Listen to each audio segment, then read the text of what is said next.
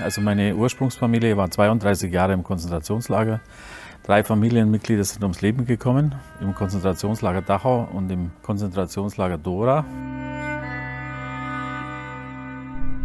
Die äh, Verfolgten konnten ihre Geschichte nicht aufarbeiten, das geht nicht. KZ-Häftlinge können ihre eigene Geschichte nicht aufarbeiten, aber die Nachkommen der Menschen, die sind in der Situation oder können, wenn sie wollen, diese Geschichte aufarbeiten. Und die dauert mit Sicherheit ein Leben lang.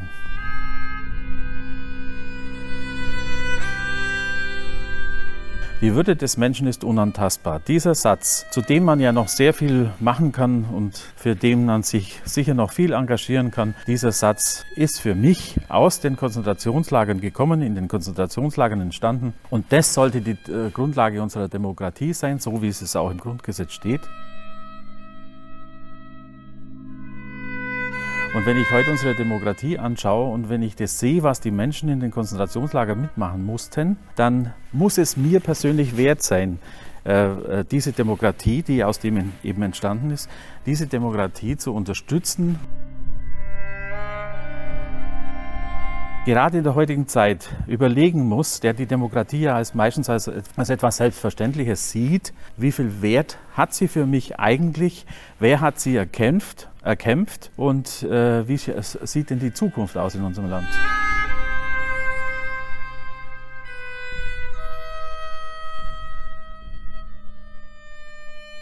Herzlich willkommen zu einer neuen Ausgabe des Podcasts von Brennpunkt Orange. Nie wieder diese Botschaft der Überlebenden des ehemaligen Konzentrationslagers haben Fußballfreunde 2004 aufgegriffen und den Erinnerungstag im Fußball ins Leben gerufen. Mit drei wichtigen Unterstützern und zentralen Säulen dieser Kampagne spreche ich heute. Mein Name ist Danny und ich grüße Sie ganz herzlich Eberhard Schulz. Eberhard arbeitet als Lehrer und Diakon in der schulischen und außerschulischen Bildung. Das politische Profil und die Arbeit der evangelischen Versöhnungskirche auf dem Gelände des KZ, der KZ-Gedenkstätte Dachau prägte er als Mitglied des Kuratoriums maßgeblich mit. Er ist Moderator und Jurymitglied des Julius Hirsch-Preises des DFB. Herzlich willkommen, Eberhard. Hallo, grüß Gott in die Runde. Habe ich bei meiner Aufzählung etwas vergessen oder falsch wiedergegeben? Also, ich bin einer, der darf gar nicht mehr in die Schule gehen, weil ich schon zu alt bin. Und von daher ähm, bin ich ähm, sozusagen ein ehrenamtlich Hauptberuflicher, der ähm, sich insbesondere für Demokratie, Gesellschaft und für den Fußball interessiert und dafür arbeitet. Ich freue mich sehr, dich im Podcast begrüßen zu dürfen. Du bist auch Ehrenmitglied des TSV Maccabi München. Der Verein wurde 1965 von Überlebenden des Holocausts gegründet. In den vergangenen Monaten gab es viele Berichte äh, von Maccabi Deutschland, äh, dass es eine Zunahme von, von Beschimpfungen und antisemitischen Bedrohungen auf und neben dem Platz gibt. Beobachtest du das auch, dass das eine Zunahme einer derartigen Entwicklung gibt oder haben wir einfach ein konstant hohes Niveau, was aber nur dann wahrgenommen wird, wenn die medialen Scheinwerfer drauf gerichtet sind? Das, was die Freunde aus Nürnberg und Berlin ähm, und aus Köln äh, mitteilen und was ihnen auch zugetragen wird, ähm, das ist schon bedeutend und es ist erschreckend.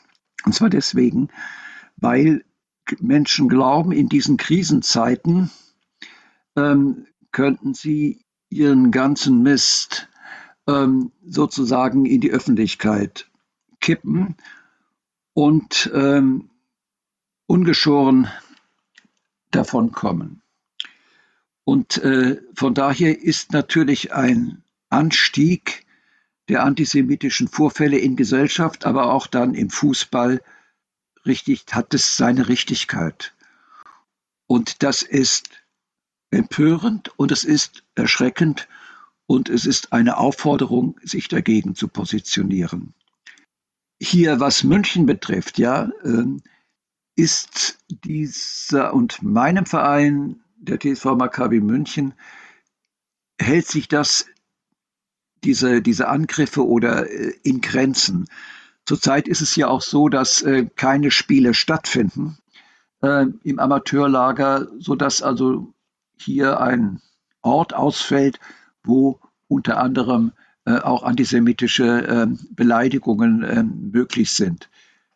Wie gesagt, wir hier in München sind möglicherweise auch nicht so ganz betroffen, weil es hier eine, in, also in Südbayern und in München auch eine große ähm, Aufmerksamkeit und Empathie dem jüdischen Mitbürgerinnen und Mitbürgern ähm, entgegenkommt ähm, und wir hier in München sehr aufpassen, dass unsere Stadt bunt und klar sich positioniert und dazu gehört natürlich auch alles zu tun, dass dieses Übel Antisemitismus und Menschen, die das äh, durchführen, äh, ins Abseits gestellt werden, beziehungsweise wissen, wenn sie laut werden, werden sie massiven Widerspruch erfahren. Und dazu ist eben so ein Erinnerungstag sehr wichtig, weil er eben erinnert, ob er ausreicht, das werden wir sicherlich gleich diskutieren, aber eine ganz wesentliche Säule dieses Tages ist auch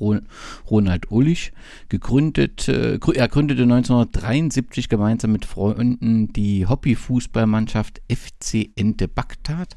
Diese wurde 2016 mit der Sonderauszeichnung des DFB im Rahmen des Integrationspreises ausgezeichnet, erhielt 2019 den Julius Hirschpreis. Für seine persönliche Arbeit und sein Engagement wurde Ronald 2018 vom DFB als Gentleman des Sports ausgezeichnet und erhielt 2021 das Verdienstkreuz am Bande der Bundesrepublik Deutschland als höchste Anerkennung für Verdienste rund um das Gemeinwohl. Glück auf und Servus, Ronald.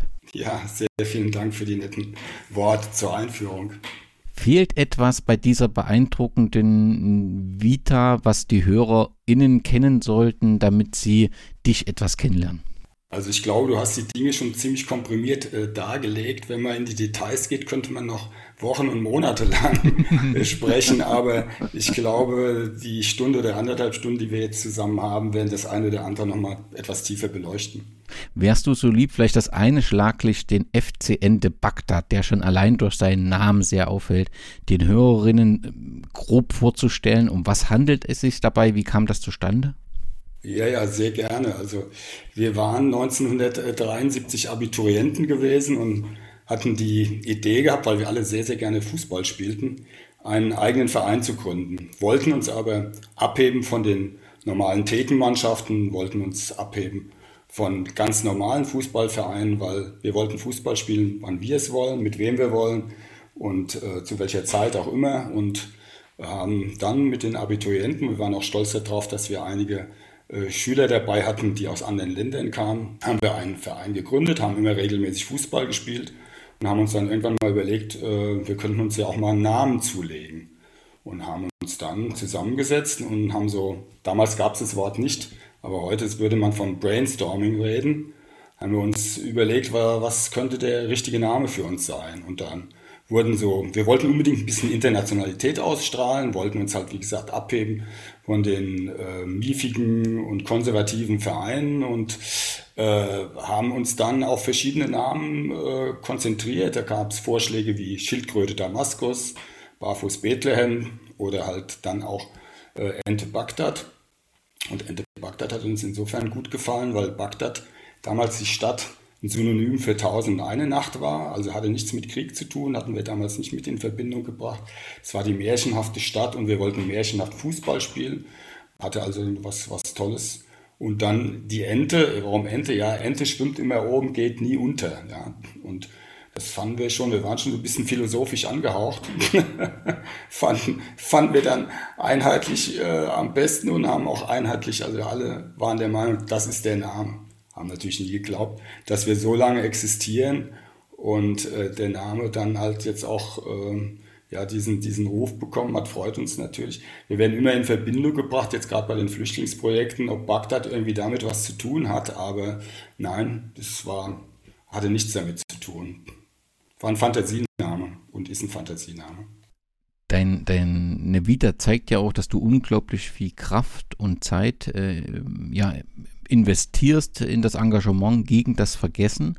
Gibt es in diesem Bereich irgendeinen unvergesslichen oder besonderen Moment, wo du sagst, all die Arbeit, all die Zeit, all die Anstrengungen lassen, äh, treten da in den Hintergrund, weil wir das erreicht haben, weil ich das erleben durfte? Gibt es so was Besonderes? Ja, es gibt viele besondere Momente, aber einer der, sagen wir, der mir am besten in Erinnerung gebliebene und äh, Moment war halt, als ich, äh, als wie ich, also auch wir Ente, die Enten Zwikon kennengelernt haben in, äh, in Mainz. Das ist eine, äh, ein Überlebender des äh, Konzentrationslagers in Theresienstadt, der seine Geschichte äh, immer wieder sehr beeindruckend erzählt, der der Niewiderinitiative sehr, sehr eng verbunden ist und den wir vor ein paar Jahren das erste Mal hier in Mainz hatten, ihn zu uns eingeladen haben und er seine Geschichte erzählt hat vor vielen Menschen und wir super beeindruckt waren und ähm, wir diese Freundschaft zu Svikorn bis heute aufrechterhalten haben und wir ihn auch vor ein paar Jahren in äh, Israel auch selbst besucht haben, um uns auch vor Ort mit ihm zu unterhalten und er war sehr stolz darauf, sein, sein Kibbutz zu zeigen, wo er lebt. Und das war, ja, das war eigentlich so eine der, der bewegendsten Augenblicke. Ich freue mich, einen dritten Unterstützer der ähm, Kampagne der, des Bündnisses nie, nie wieder begrüßen zu dürfen. Und das ist Konrad Lippert, der sich ähm, gemeinsam mit euch engagiert. Er entdeckte zehn Jahre nach der Gründung den Verein Roter Stern Leipzig für sich und in der Zwischenzeit hat sich Konrad vielleicht weniger als Sicherheitsbeauftragter, aber vor allem als Ansprechpartner für die Medien mit einer klaren Position in überregionalen äh, Name gemacht. Hallo und herzlich willkommen, Konrad. Hallo, ich grüße dich. 1999 wurde Roter Stern Leipzig gegründet. Was waren die damaligen Beweggründe und stand der Name von Anfang an fest? Ja, also 1999 war natürlich eine gewisse äh, angespannte Situation, insbesondere in den ostdeutschen Bundesländern. Es waren Diskriminierungen eigentlich aller Couleur auf den Plätzen zu hören und es gab trotzdem ein paar Jugendliche, die sich dem entgegengestellt haben. Also es waren vor allem Punks, antirassistische Skinheads, aber auch Fußball-Ultras. Hier in Leipzig, speziell von der BSG Chemie Leipzig. Und die haben sich eben zusammengefunden und haben einen neuen Verein gegründet, weil sie keine Lust mehr hatten, das unwidersprochen so geschehen zu lassen. Und auch bei uns gab es eben diese Namensdiskussion. Bei uns stand als zweiter Name noch Partisan Leipzig im Raum. Warum äh, sich für Roter Stern dann entschieden wurde, das ist äh, irgendwo verschüttet gegangen, aber wir sind eigentlich mit unserem Namen bisher recht zufrieden. In der Zwischenzeit gibt es auch in Flensburg, Berlin und ähm, auch in Altenburg gleichnamige Vereine. Gibt es da untereinander eine Verbindung beziehungsweise Kommunikation oder ist, ist das komplett unabhängig voneinander? Also es war so, dass ähm, die Roten Sterne sich in verschiedenen Epochen auch gegründet haben, wenn man so will. Deswegen sind die Vereine in beispielsweise auch Lübeck, Flensburg, Altenburg jünger als wir.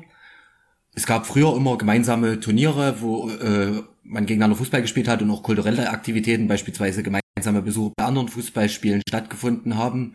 Und man tauscht sich doch auch immer wieder aus. Außerdem gibt's hier ein Bekleidungsgeschäft auch bei uns im Viertel, wo man eben auch Merchandise der anderen Roten Sterne erwerben kann der Sp Kontakt ist sporadisch, aber nach wie vor schon noch vorhanden, insbesondere zu denen, die wir sehr schätzen. Und das sind vor allem Flensburg, Lübeck und die Roter Stern Kickers in Arnsburg bei Hamburg.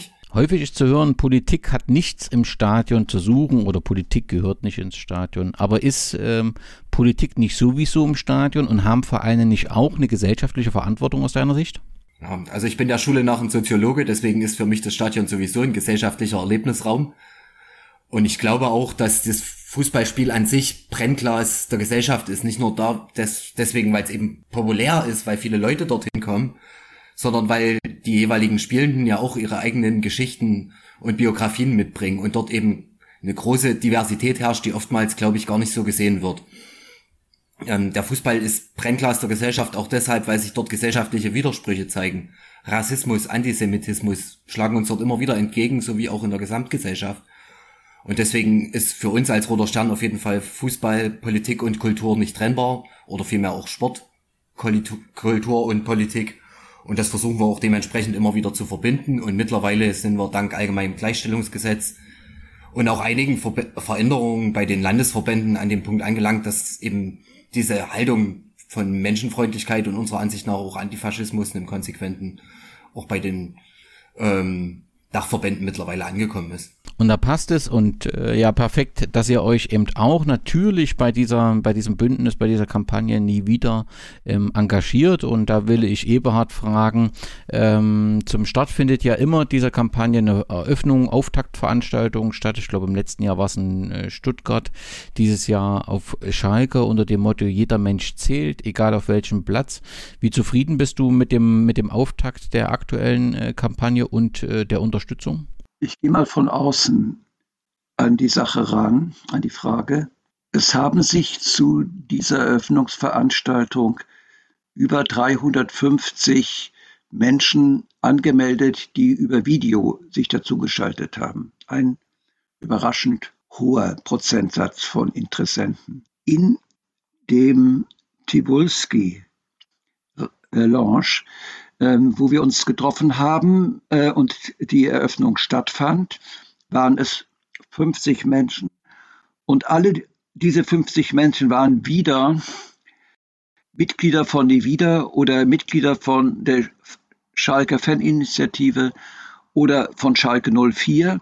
Aber sie kamen auch zum Beispiel aus Dachau, habe ich einen Freund äh, getroffen, der da war, oder ähm, die Mitspielerinnen und Mitspieler von der DFL, Arne Strattmann und Ronja Seitz waren da. Also es hat sich ein ganz großes äh, Feld an interessierten und engagierten Menschen aus der Bundesrepublik zu dieser äh, Auftaktveranstaltung bekannt und daran teilgenommen. Und sie haben es nicht bereut. Das kann ich nur bestätigen, ähm, als jemand, der das via Video verfolgt hat. Aber natürlich, wenn wir über den Erinnerungstag sprechen und die Erinnerung, ich weiß, du hast die Frage schon oft beantwortet, ich stelle sie dir aber auch nochmal, wie ist denn dieser Erinnerungstag ursprünglich entstanden? Ähm, ich sage erstmal Europa und ähm, das ist ein Kernelement ähm, der wieder DNA. Europa und ist die zweite Heimat. Und warum ist es so? Weil der Fußball uns äh, mit anderen europäischen äh, Gemeinschaften zusammenführt. Die Fans können da große Lieder davon singen. Und 1900, nee, 2000, ich bin schon im, im letzten Jahrhundert gewesen. Nein, 2000 und 4 am 19. Januar lese ich ein Interview äh, auf der Sportseite der Süddeutschen von einer mir sehr bekannten und äh, befreundeten Journalistin. Dieses Interview, der Partner von äh, dieser Birgit Schönau, war ähm, Riccardo Pacifici. Riccardo Pacifici, jüdisch, Pressesprecher der ältesten europäischen jüdischen Gemeinde, nämlich die aus Rom, hat es geschafft, die, äh, das Olympische Italienische Komitee plus äh, die Fußball Association von, von, von äh, Italien dafür zu gewinnen, an dem Spieltag um den 27. Januar 2004 an die 8000 Italiener zu erinnern, jüdischen Glaubens, die durch den Nazismus und durch den Faschismus in Auschwitz und in anderen Vernichtungslagern ermordet wurden. Seine Großeltern sind in Auschwitz ermordet worden. Und er wollte, dass die Fußballgemeinde, die ja ein ganz großes Feld auch in Italien ausmacht, ähm, sich an diese Menschen erinnert, sie dadurch ehrt und natürlich auch die Familien dieser, ähm, dieser Menschen ehrt und ähm, damit auch stützt in ihrer Verlust, in ihrem Leid. Das wollte er so, das konnte er durchsetzen und er wollte auch noch etwas anderes durchsetzen, nämlich ein öffentliches Zeichen zu geben gegen den aktuellen Faschismus, gegen den aktuellen Neonazismus, gegen die rassistischen und antisemitischen Ausfälle, die in den italienischen äh, Stadien üblich waren. Und am Ende dieses Interviews, und das ist der springende Punkt, sagte er, ach, ein großes Risiko ist das, ein großes Risiko, das wir eingehen.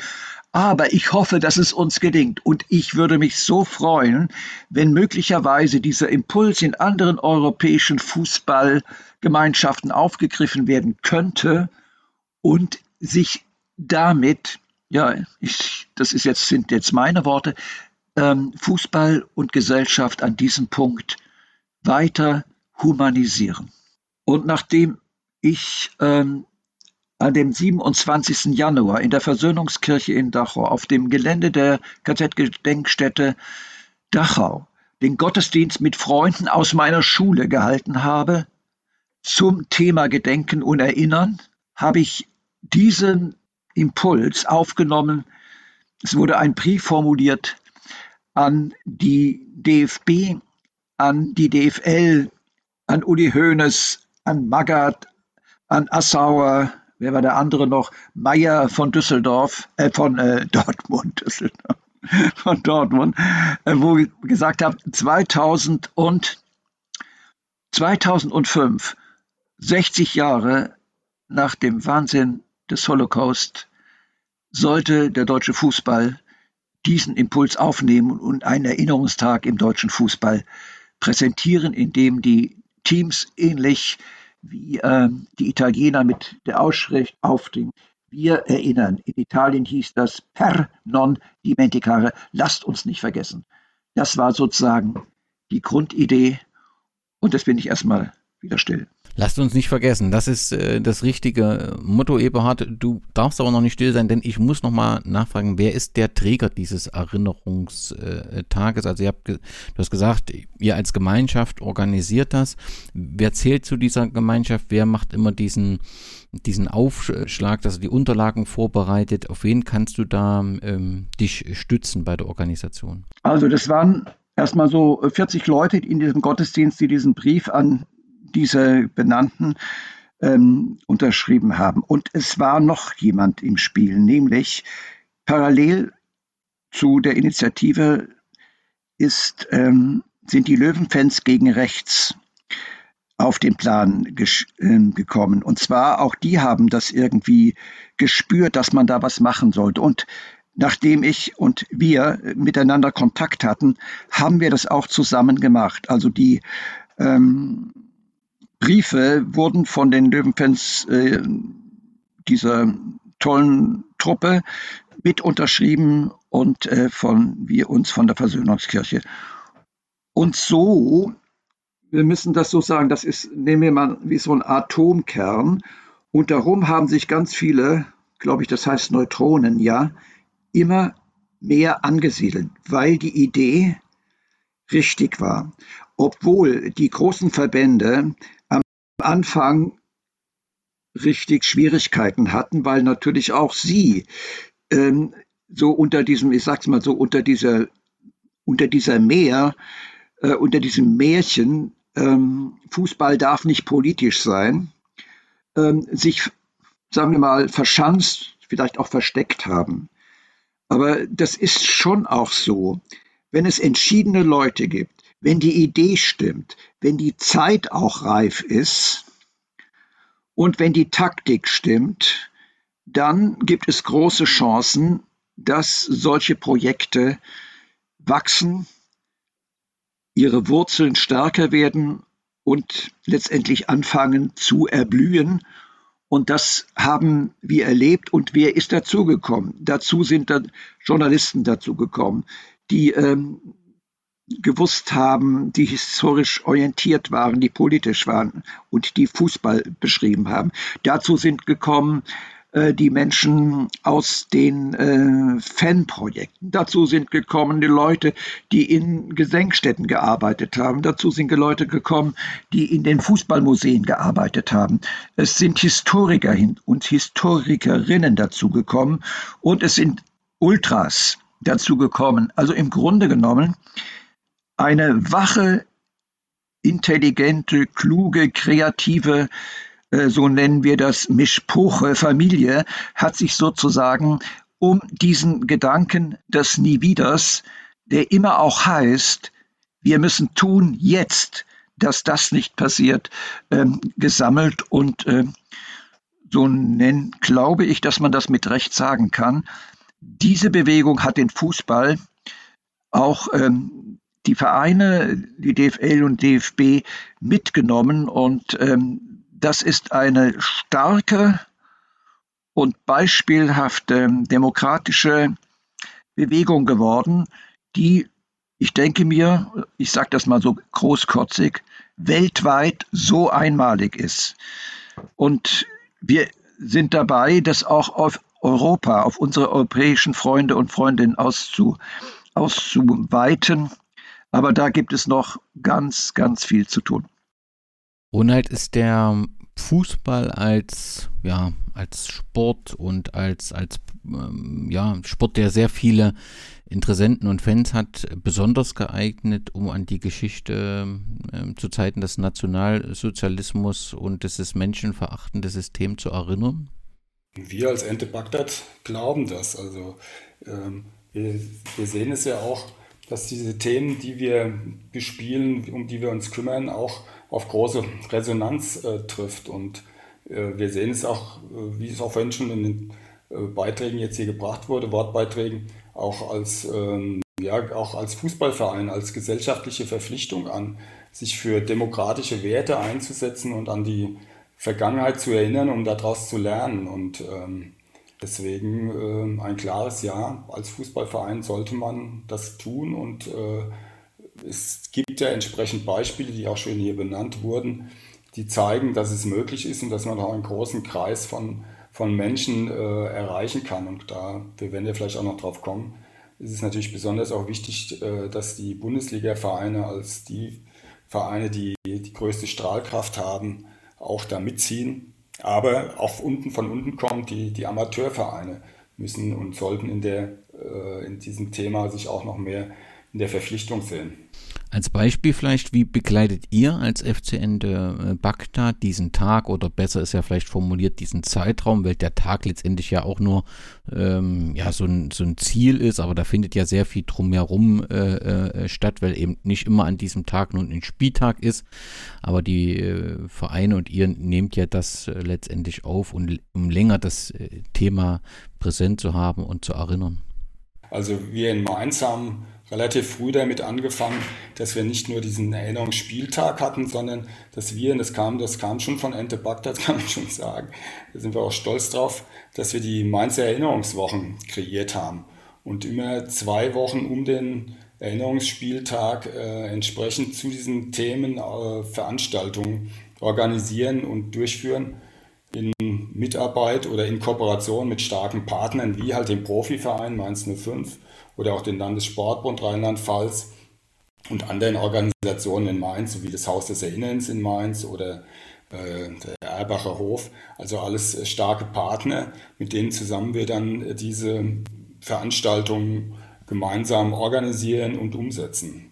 Und welche Resonanz erlebt ihr, beziehungsweise du, und wie hat sich das in den vergangenen Jahren, ihr macht das schon einen längeren Zeitraum, entwickelt? Hast du da eine positive Tendenz? Wie nimmst du das wahr? Ja, also ich muss sagen, äh, man sieht auf jeden Fall, äh, dass diese Mainzer Erinnerungswochen schon zum einer festen Institution in Mainz ge äh, geworden sind. Man muss gar nicht mehr da so viel drüber erzählen, um was es geht. Ähm, es geht eigentlich nur darum, auch anzubieten, äh, zu erzählen, was an diesen Tagen angeboten wird.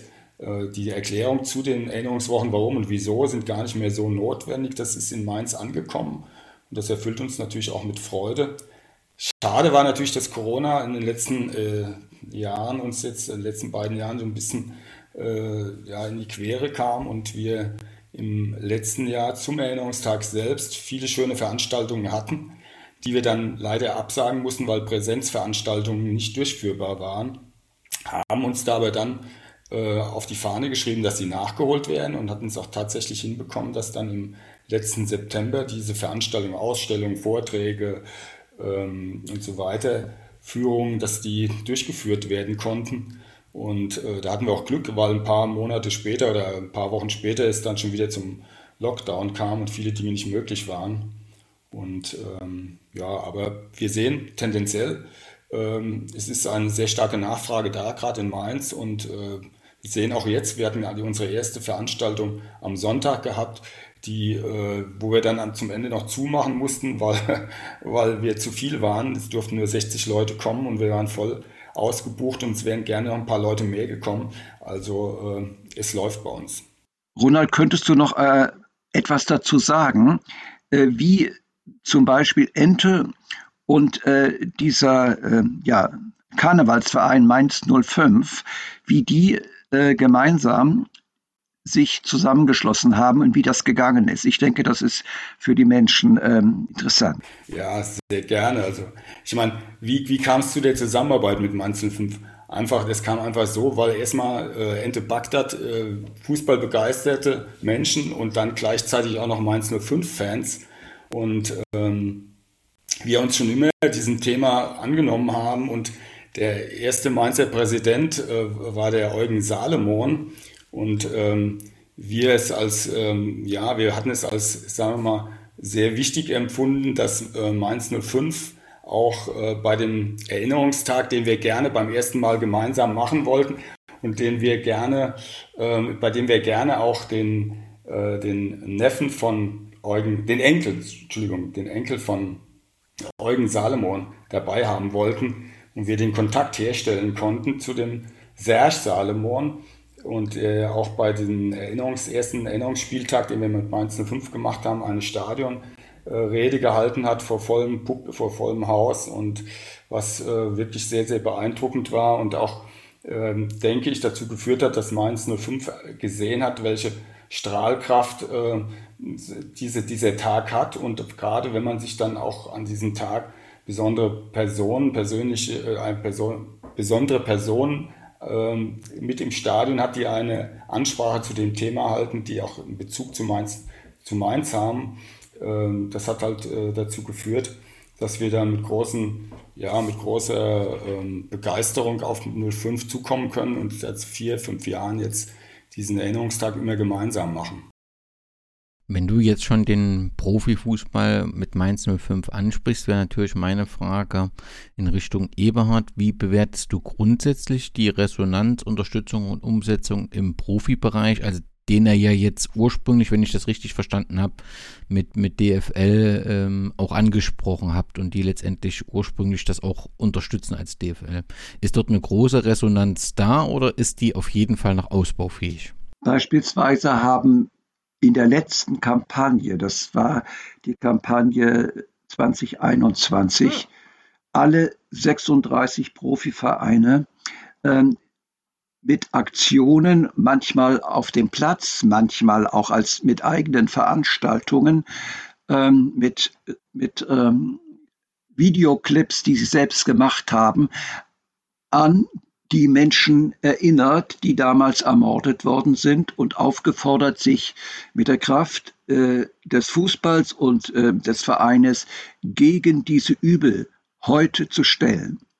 Also wenn wir das betrachten, dann ist diese Initiative, die ja äh, ganz frei ist, nur von den Menschen und den Ideen äh, getragen ist, die sich zu diesem Gedanken des Nie Wieders äh, bekennen, und das und wissen, wenn das durchgesetzt wird heute, führt das zur Humanisierung von Städten und Gesellschaften und Vereinen, dass das einfach ähm, ja ein großer Grund äh, ist, sich zu freuen, wobei wir wissen, dass wir immer weiter an diesem Schrauben drehen müssen, weil die Herausforderungen, diese gesellschaftlichen Herausforderungen, gerade auch jetzt hier in der, in der Corona-Krise, so immens sind, dass ähm, und dadurch, dass, ich sage mal, das sogenannte Böse, das, das Destruktive natürlich dann auch größer wird und stärker erkennbar wird.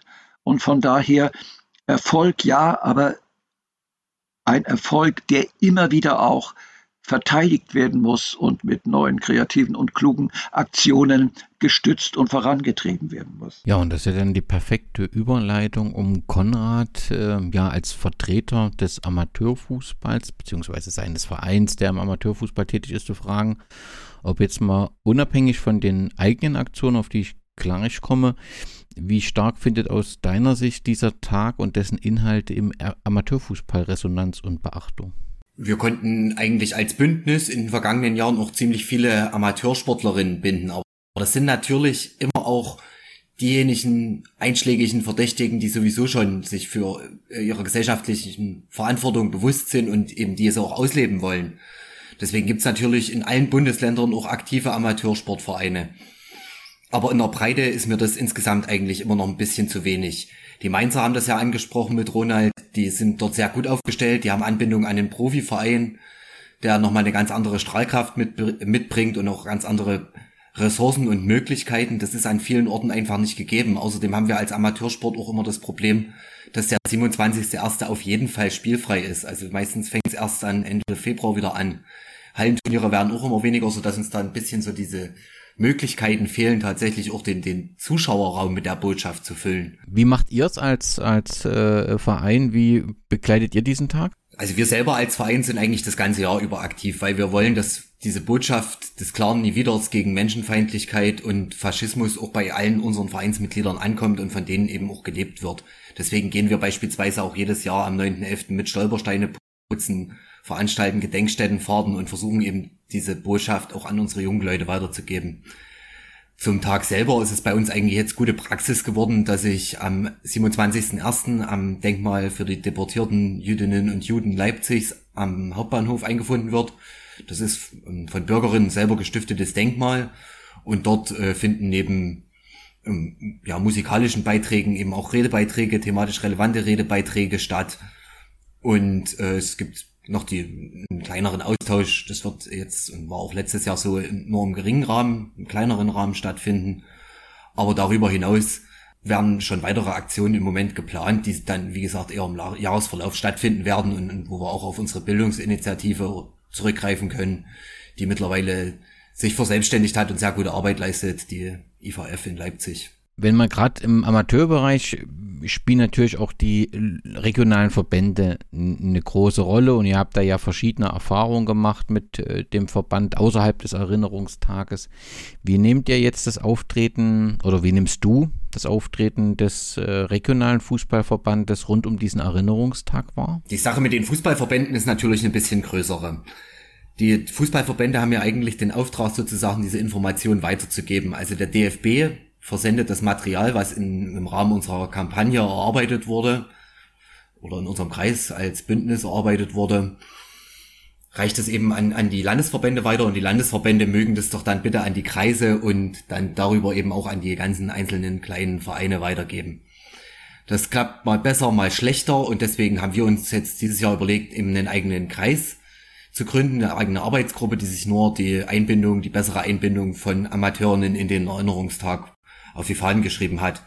Und dazu haben wir eben jetzt Landesverantwortliche sozusagen oder Verbandsverantwortliche ähm, festgelegt, die dann eben nochmal nachfragen bei den jeweiligen Landesverbänden und den zuständigen Stellen, ob denn diese Informationen durchgestellt wurden und ob Aktionen bekannt sind.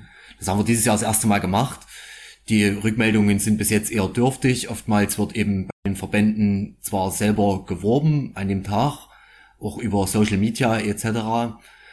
Aber ähm, die Botschaft und auch der partizipative Charakter, also dass jeder einzelne Verein, auch gerne einfach nur engagierte einzelne Mitglieder aufgerufen sind, dort was zu tun, der kommt meiner Ansicht nach noch nicht stark genug heraus. Mhm. Also wer ist dann, ja, also auf der einen Frage kann man, auf der einen Seite, wer ist derjenige, der diesen Tag lebt? Ist das die Kurve, sind das Vereine, sind Verbände? Und auf der anderen Seite, wer ist derjenige, der da Unsicherheit hat oder vielleicht sogar auf der Bremse steht? Kann man das so einfach beantworten oder sind das sehr individuelle Antworten, die man da geben müsste?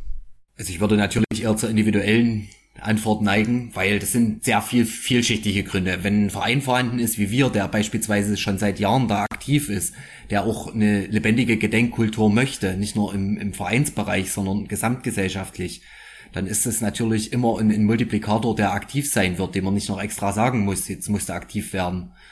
Ich würde mir persönlich einfach nur wünschen, dass, wie gesagt, dieser partizip partizipative Charakter der Kampagne stärker herauskommt und dass eben auch die Verbände das von ihren Mitgliedern ein Stück weit einfordern und sagen, setzt euch auseinander, schaut in eure Vereinshistorie hinein, was ist dort passiert, was ist in den zwölf Jahren passiert, die oftmals in den Vereinshistorien übersprungen werden. Und wenn wir an den Punkt kommen, dann sehen wir da wahrscheinlich auch mehr und vor allem detailliertere Auseinandersetzungen als halt eben bloß einen Social Media Post. Also ich erwarte noch viel mehr von den Landesverbänden, glaube ich, bezüglich der Kampagne und der Bekanntmachung des Bündnisses an sich. Aber da sprichst du ja einen, einen, einen wichtigen Punkt an. Im Osten wird, ähm, jetzt mal, tue ich dich mal so clustern in den Osten, aber weil es halt schon so ein spezielles Thema ist, wird, wenn überhaupt, die Historie der Vereine erst nach dem Zweiten Weltkrieg als eigene Geschichte verstanden und analysiert. Ist auf der einen Seite verständlich, weil viele FCs und BSGs eben häufig in den 50er Jahren dann entstanden sind. Auf der anderen Seite wird damit natürlich ein ganz wichtiges Kapitel halt auch ausgeblendet, nicht aufgearbeitet, ist weder spür noch erzählbar für die, für die eigenen Fans. Und demnach nehme ich an, es wäre ja schon wünschenswert und auch wichtig, dass auch im Osten äh, viel stärker die Zeit des Nationalsozialismus in Bezug auf den Fußball besser aufgearbeitet würde. Und da wäre es gut, wenn Verbände da vorangehen, oder? Das sehe ich ebenso. Ich glaube, die Verbände müssen ihre gesellschaftliche Verantwortung noch viel stärker wahrnehmen und es eben nicht nur in, in öffentlichkeitswirksamen Aktionen tun, sondern eben in, ins Kleine hineinwirken und auch die Verbände, äh, die einzelnen Mitgliedsvereine mitnehmen. Man muss ja auch ganz klar sagen, dass es äh, auch viele andere interessante Felder abseits des eigenen Vereins gibt.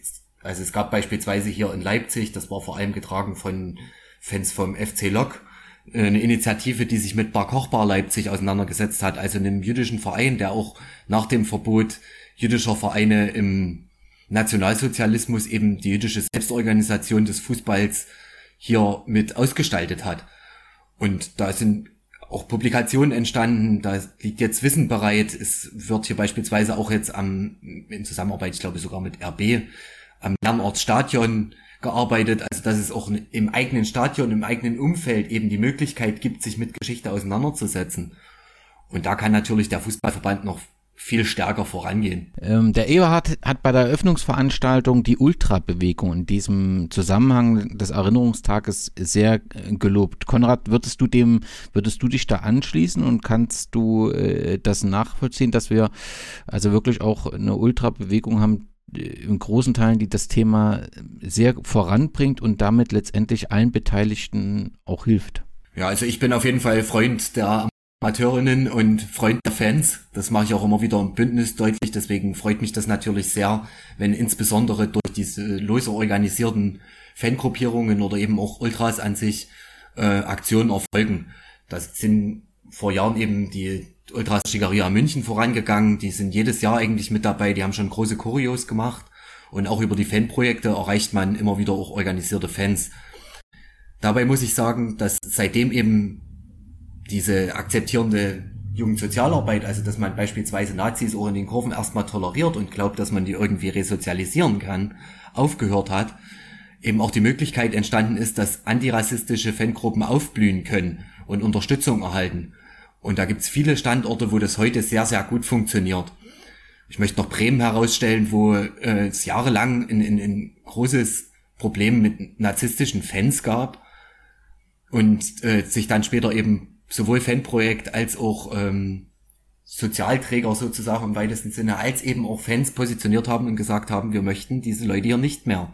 Und heute gibt's dort eine Antidiskriminierungs-AG, heute sind dort Fans aktiv, heute ist das Fanprojekt ähm, verlässlicher Partner für alle, die irgendwie was machen wollen im Raum Werder Bremen und eben auch für politische Belange. Und das finde ich eine sehr, sehr gute Entwicklung. Und es freut mich, dass ähm, Ultras nicht nur ihre gesellschaftspolitische Verantwortung wahrnehmen, indem sie beispielsweise Spenden für Erwerbslose oder Obdachlose eben sammeln, sondern dass sie eben sich auch diesen Erinnerungsauftrag ganz klar auf die Fahne mitschreiben und, und den auch leben wollen und auch wissen wollen, was passiert ist, insbesondere im eigenen Verein. Eberhard, du hast es angesprochen, du denkst natürlich nicht nur deutschlandweit, sondern du denkst natürlich europaweit an einen europaweiten Gedenktag. Was fehlt dazu, dass es äh, diese Bewegung oder diesen Tag, dass dieser europaweit dient, um zu erinnern? Sind es die unterschiedlichen Spieltage? Ist es die fehlende Abstimmung? Was fehlt? Also erstmal ist es so, dass es das Tätervolk natürlich ähm, zuerst aufgerufen ist, ja, sich ähm, dort zu positionieren und ähm, dort ähm, sozusagen die Stimme zu erheben und Taten folgen zu lassen. Ähm, aber nachdem insbesondere ich mich stark inspiriert fühle von einem Menschen, der äh, um die Jahrhundertwende gelebt hat und im Jahre 1934 gestorben ist. Äh, von diesem Menschen lasse ich mich, habe ich mich sehr inspirieren lassen und von seinem Werk. Und dieser Mann heißt Walter Bensemann. Walter Bensemann hat mit 14 Jahren ähm, in der Schweiz seinen ersten Fußballverein gegründet, hat seine Hände mit im Spiel gehabt äh, äh, bei der Gründung äh, des Karlsruher e.V., der ähm, wieder zwei großartige jüdische Nationalspieler hervorgebracht hat, Julius Hirsch und Gottfried Fuchs. Ähm, Walter Bendemann war dabei, als ähm, der FC Bayern gegründet wurde, als Eintracht Frankfurt gegründet wurde. Ein Mensch, der also den Fußball als ein zusammenführendes, friedensförderndes, ähm, dynamisches Element gesehen hat und danach gelebt hat. Er hat lange in, in England gelebt, war dort Lehrer an einem Institut in Liverpool, an einer Schule in Liverpool und ist dann äh, Mitbegründer auch des Deutschen Fußballbundes und äh, Gründer dann auch des legendären äh, Kicker, der bis heute eben den Namen trägt, den er äh, ihm gegeben hat. Dieser, dieser großartige Mensch, ähm, hat den Fußball gerade auch nach den Erfahrungen des Ersten Weltkrieges und der zerrissenen europäischen Völkergemeinschaft äh, eine, eine, einen, einen zusammenführenden Kraft geglaubt. Und das hat er auch gelebt. Und, ähm, und wir sprechen jetzt hier auch von nie wieder, immer wieder auch, dass wir äh, diese dass Europa unsere zweite Heimat ist, die wir mit unseren Möglichkeiten als Bürger dieses Landes, als europäische Bürger, aber auch als Fußballliebhaber und Liebhaberinnen äh, gestalten können. Und diese Fanbeziehungen gibt es ja schon international. Die Idee aber, dass Fußballverbände sich äh, um den 27.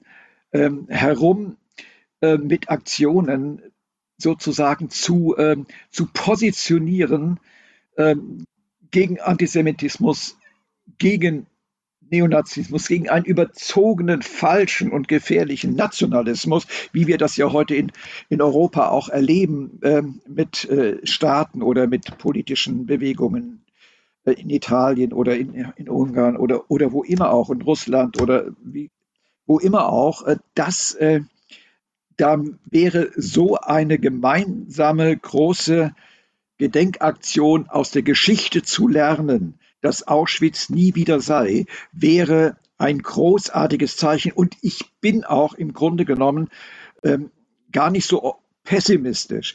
Ähm, wir aufgrund der, dieser politischen ähm, Ereignisse vor ähm, vier Jahren, wo also ähm, nationale ähm, Parteien äh, die Trennung von Europa äh, gefordert haben, Austritte und so weiter und so fort, äh, haben wir gesagt, wir müssen was machen, wir müssen was machen. Und dann ist uns eingefallen, dass der Fußball etwas machen kann. Und zwar, wir haben ein internationales Walter Bensemann Turnier sozusagen gegründet. Und wir haben Geld dafür ähm, uns einfallen lassen. Und wir haben ähm, Mannschaften eingeladen, die hier in Deutschland von Walter Bensemann gegründet worden sind, mitbegründet worden sind. Wir haben national, internationale äh, Vereine eingeladen, wie Chelsea oder ähm, der TSV, äh, TSV Maccabi München, wollte ich schon sagen, nein,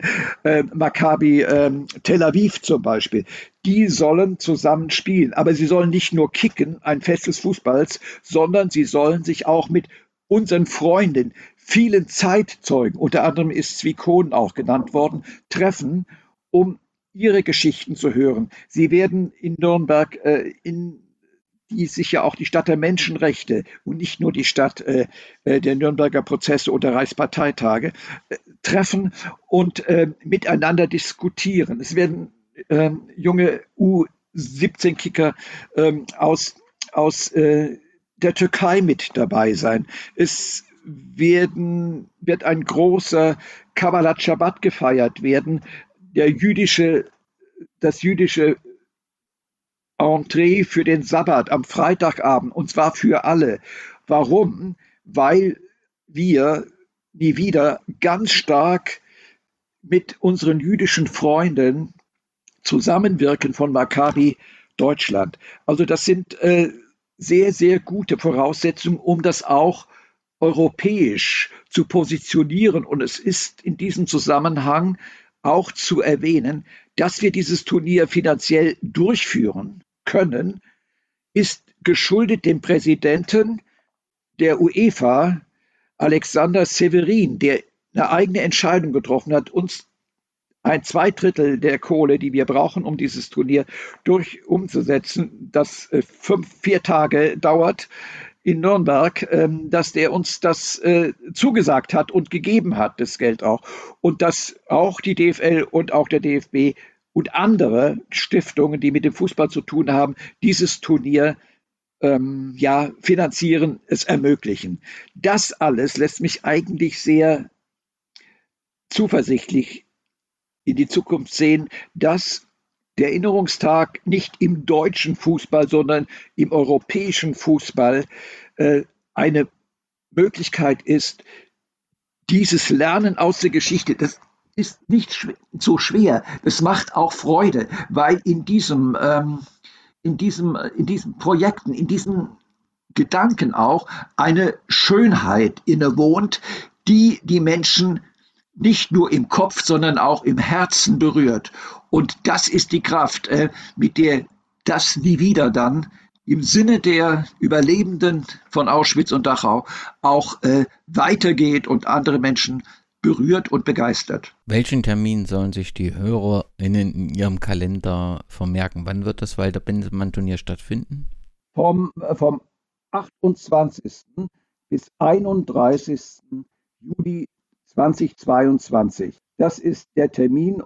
Es wird in Nürnberg sein. Ähm, und äh, die Schirmherren, das möchte ich auch noch mal sagen, für dieses Turnier ist der Walter Bensemann Preisträger Horst Rubesch, ist ähm, Charlotte Knopfloch, ehemalige Präsidentin ähm, des äh, Zentralrats der Juden und amtierende Präsidentin äh, der jüdischen äh, Kultusgemeinde äh, aus München und Oberbayern. Es ist der amtierende ähm, Präsident des Zentralrats der Juden, Josef Schuster, und es ist der junge Bürgermeister, Oberbürgermeister der Stadt Nürnberg, Markus König. Also wir alle konnten sie gewinnen. Das heißt also, wir konnten sie durch die Idee und durch die Kraft äh, des Programms äh, gewinnen.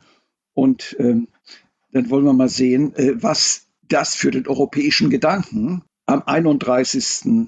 Juli 2022 bedeutet. Und äh, das wird weitergehen. Ich bin da sehr zuversichtlich. Aber weil du gerade die UEFA ansprichst und wir beim Thema Europa sind, dann ist es ja schon so, dass gerade im Umfeld der Nationalmannschaft es auch immer wieder rassistische Vorfälle gibt. Ist nicht gerade auch so ein Wettbewerb der Nationen um die größte, beste, schnellste, torerfolgreichste Nation ja anfällig für solche Entwicklungen?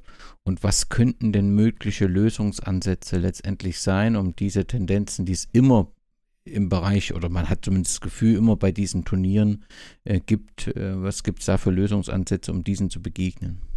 Also erstmal so, es wird es immer, also es wird immer auch antisemitische, rassistische, fremdenfeindliche Positionen geben in der Gesellschaft und äh, auf im Fußball.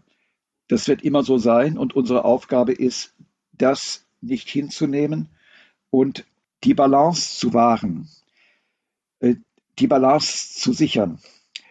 Und äh, ich denke schon, dass ähm, innerhalb der Fans, die die deutsche, bleiben wir bei Deutschland, die deutsche Nationalmannschaft begleiten, die sich im Fanclub der deutschen Nationalmannschaft ähm, organisiert oder ja, organisiert haben, ähm, dass da ein Bewusstsein auch durch die Initiative von Nie wieder entstanden ist, dass man sich offiziell gegen solche Sprechchöre, wie sie zum Beispiel in in Prag, glaube ich, stattgefunden haben beim Spiel gegen Tschechien oder äh, wo ich selbst dabei war bei einem Spiel im Nationalstadion äh, in Warschau, ähm, wo gesagt wird, wir können das nicht zulassen, wir können da nicht teilnahmslos zusehen. Und diese, also sozusagen, dass die Fans direkt reagieren, lautstark sich gegen diese, ja, diese Provokateure, so würde ich das sehen, diese über Provokateure, die überzeugt sind, dass sie das machen müssen, gegen die zu stellen.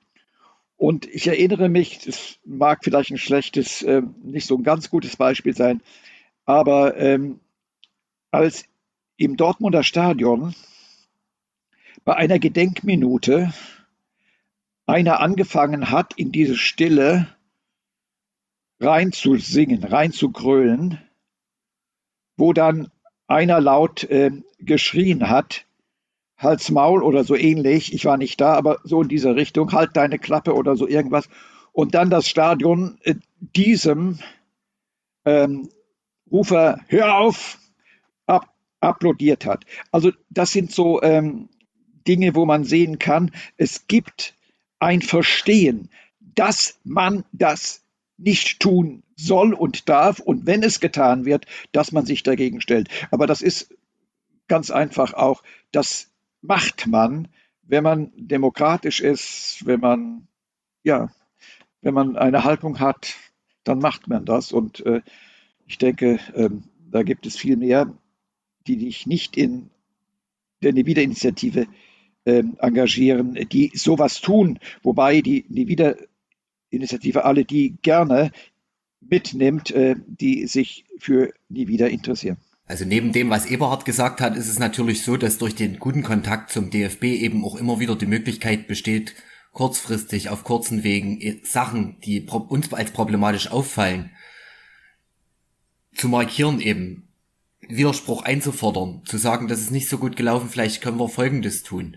Und von der Möglichkeit wird auch immer wieder Gebrauch gemacht. Und ganz aktuell ist es auch wieder so, dass aus der Initiative selbst Positionierungen beispielsweise zu den großen Turnieren der jetzt anstehenden äh, Weltmeisterschaft in Katar Initiativen wachsen oder dort eben auch Unterstützung finden. Es äh, haben sich Leute aus dieser Niedergruppe eben zu einer Kampagne, die nennt sich Boykott Katar zusammengeschlossen, die ganz aktiv eben die Menschenrechtsverletzungen, die latente Misogynie und Homofeindlichkeit in dem Land, der Antisemitismus Katars und die tausenden toten ArbeiterInnen äh, thematisiert und ein deutliches Zeichen gegen diese WM eben auch einfordert und das auch von den Verbänden einfordert. Und das finde ich persönlich immer wieder ganz gut, dass situativ mit Aktion tagesaktuell reagiert wird und, und Sachen thematisiert werden und dadurch auch erst der Widerspruch, das Deutliche nie wieder erfolgt. Konrad, es gibt ein, ein Stichwort, das andere. Ähm, nie wieder hat einen, äh, einen großen Aufruf zur Europawahl ähm, verfasst, einen Zwischenruf, äh, wo beispielsweise Esther Bejarano und andere großartige Zeitzeugen und bekannte äh, Zeitzeugen unter, also mit vorne unterzeichnet haben. Ob das dann auch äh, der Linen gewesen ist oder wie sie denn alle heißen, ähm, die unterschrieben haben und die Mitglieder auch von Nevida.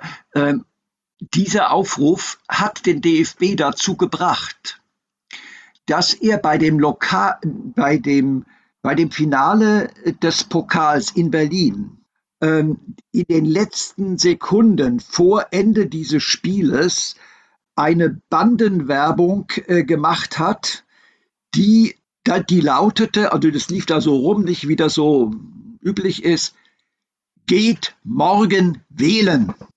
Und das war ja auch die Aufforderung äh, des Nie-Wieder-Aufrufes.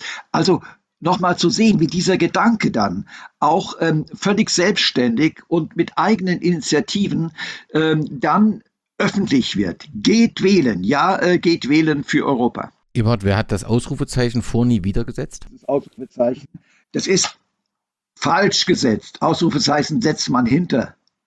Nein, ähm, es, und es gab auch Diskussionen nicht von unserer Seite, sondern von, von anderer Seite, dass das gar nicht geht und so weiter. Nein, das ist der Stolperstein. Das ist das Zeichen, der, ich sag mal, möglicherweise auch der Pfahl, ja, der aufs, ins Schwarze trifft und den man nicht übergehen kann. Das kann man nicht übergehen, die wieder.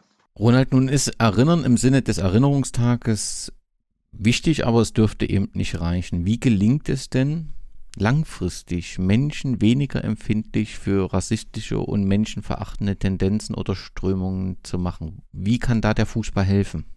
Ähm, ich fange mal so an. Wir haben jetzt eben äh, viel gehört, was DFB und so weiter im Großen, was man machen kann.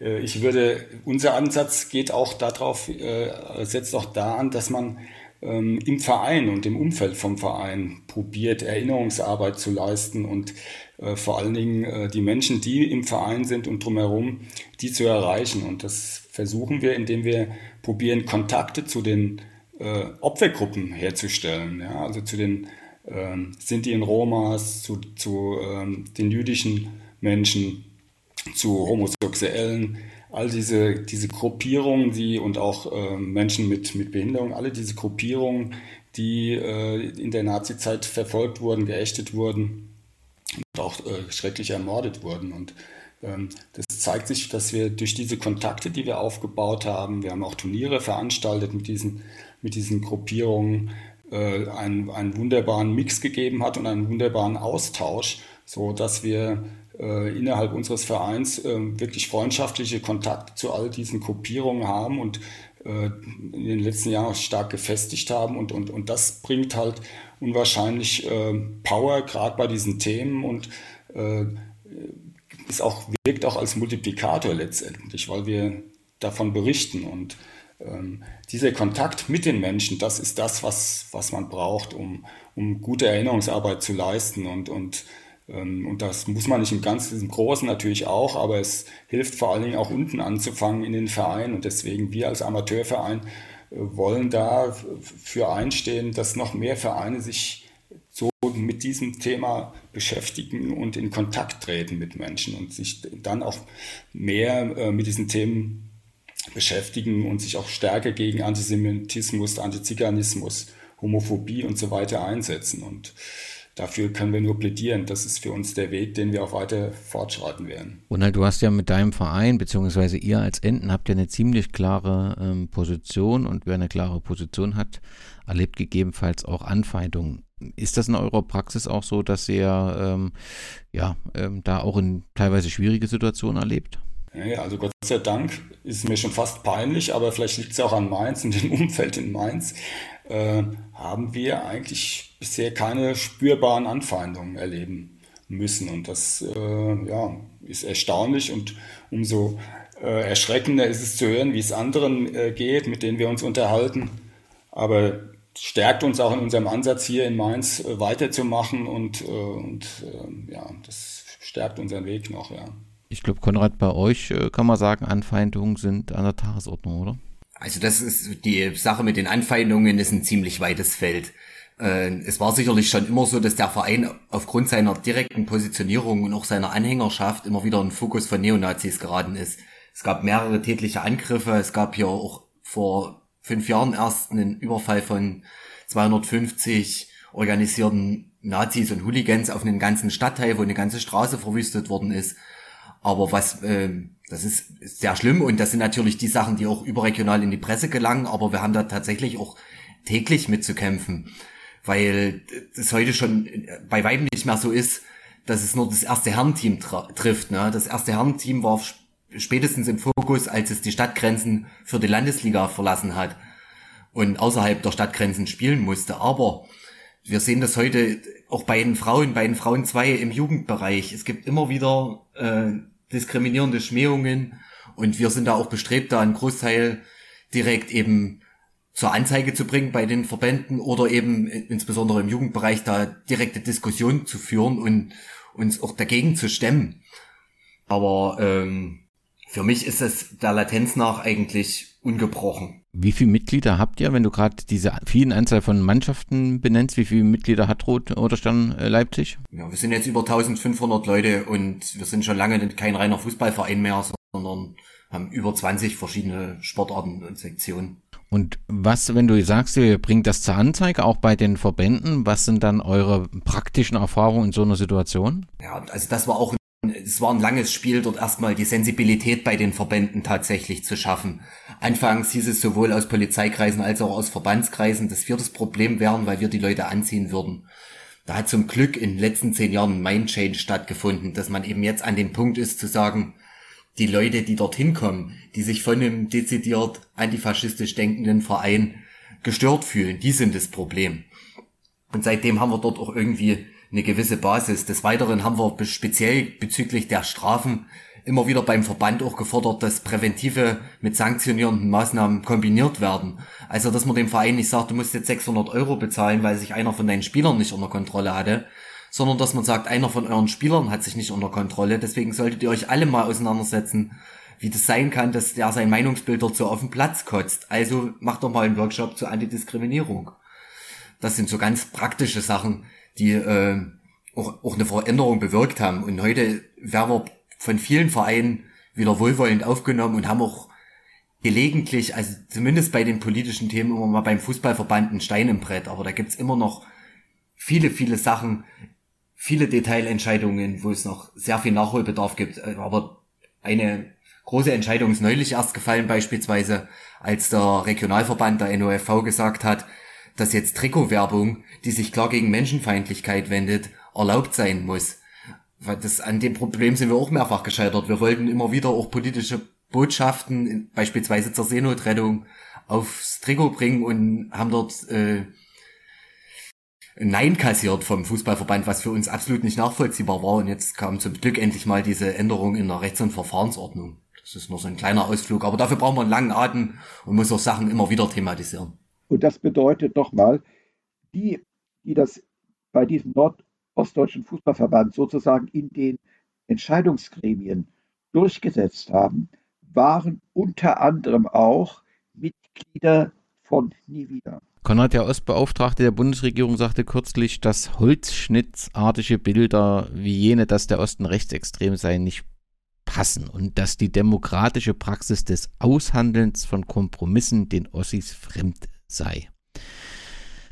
Unabhängig davon zeigen die Zahlen, dass der Osten natürlich anders tickt. Hast du eine Erklärung oder eine Lösung, was es braucht, um Rassismus, äh, letztendlich vom Platz zu stellen im Osten? Also ich glaube nicht, dass der Rassismus und der Antisemitismus von ostdeutschen Plätzen verschwinden wird. Das wäre eine Illusion. Ähm, die Erklärung liefert der Ostbeauftragte ja teilweise selber mit, indem er eben sagt, es gab keine demokratischen Aushandlungen während der DDR. Dort wurde oktroyiert. Und das macht sich natürlich bemerkbar. Es gibt eine marginalisierte Zivilgesellschaft in Ostdeutschland.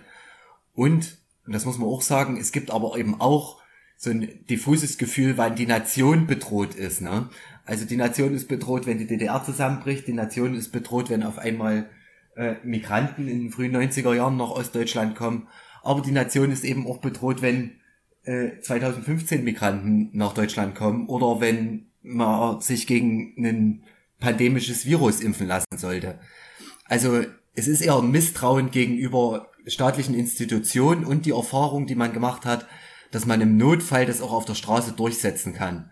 Und das sind, glaube ich, auch Erfahrungen, die Sozialleben in der DDR bestimmt haben, dass zur Not eher das Gespräch um die Ecke oder vielleicht auch eine körperliche Auseinandersetzung in Probleme löst, bevor man dort eben eine andere Institution noch mit hineinzieht. Also man will es irgendwie diffus selber regeln und ist in Gänze eigentlich ein Stück weit überfordert mit dem, was einen umgibt.